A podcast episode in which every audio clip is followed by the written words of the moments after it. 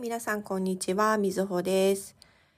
はい、えーと、最近ですね、私肩こりがひどいんです。しかも右だけなんですよね。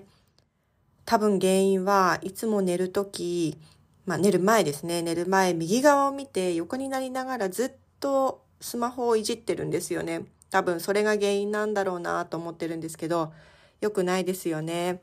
今年は寝る前のスマホは卒業しようと思います。目にも良くないですしね、暗い中、あの、スマホをいじってるんで。あの、寝る前はスマホではなく、ちゃんと座って本でも読もうかなと思っています。早く肩こりが治るといいなと、あの、心から本当に願ってます。はい。さて、今日の話ですが、今日は私が参加しているオンラインコミュニティについて紹介したいと思います。皆さんは何かのオンラインコミュニティに参加していますか？えー、実は私は2つコミュニティに参加しています。えー、1つは、えー、日本語を教えている先生たち向けのオンラインコミュニティです。そしてもう一つは、その同じコミュニティから派生してできた日本語を勉強している方たちと日本語を教えている人たち、教える人たち、両方の人たちが参加できるコミュニティです。えー、そのコミュニティの名前なんですけれども、えー、つなぐ日本語プロジェクトと言います。まずですね、このコミュニティ、えー、無料で参加することができます。で、日本語を勉強している人も、日本語を教える人も、どちらも無料で参加できます。そして参加すると、このコミュニティのディスコードに参加することができます。で、ディスコードではいろいろな話をしたり、様々な日本語教材をチェックすることができたりします。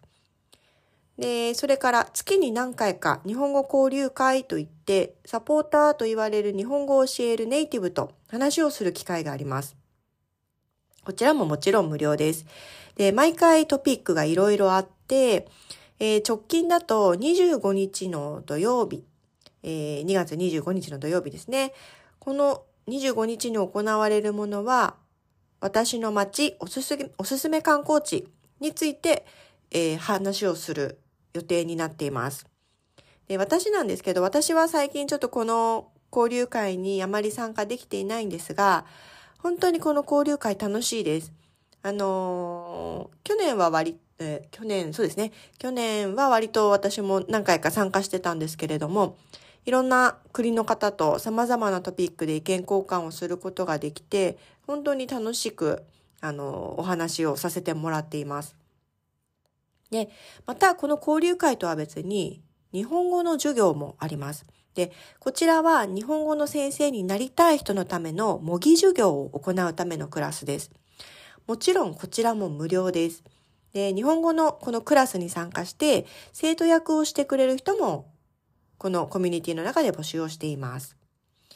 で、このコミュニティなんですが、今どのぐらいの人が参加しているかというと、約150人ぐらいの人が参加しているそうです。まあ、えー、日本語を勉強している人と日本語を教える人合わせてですね。で、ぜひ、あの、ネイティブの日本人と会話をし、会話の練習をしてみたい。とか、あとは日本語を勉強している世界中の人たちと話をしてみたいという人は、ぜひね、あの、参加を検討してみるといいんじゃないかなと思います。まあ、あの、お金もかからないですしね、無料なので気軽に参加できるかなと思います。私のインスタグラムでもイベントがあるときは宣伝していますので、ぜひチェックしてみてください。また、ブログの方にもこちらのコミュニティのリンクを貼っておきますので、興味がある人はぜひ参加してみてくださいね。なかなかあの会話をする機会って特に、えー、日本以外の外国にあの住んでらっしゃる方はなかなかね、会話する機会とかっていうのはないと思うんですけれども、ぜひこういった機会を利用して会話の練習をしてみるのもいいんじゃないかなと思います。はい。今日は、えっ、ー、と、私が参加しているオンラインコミュニティのちょっと宣伝みたいな感じでしたね。はい。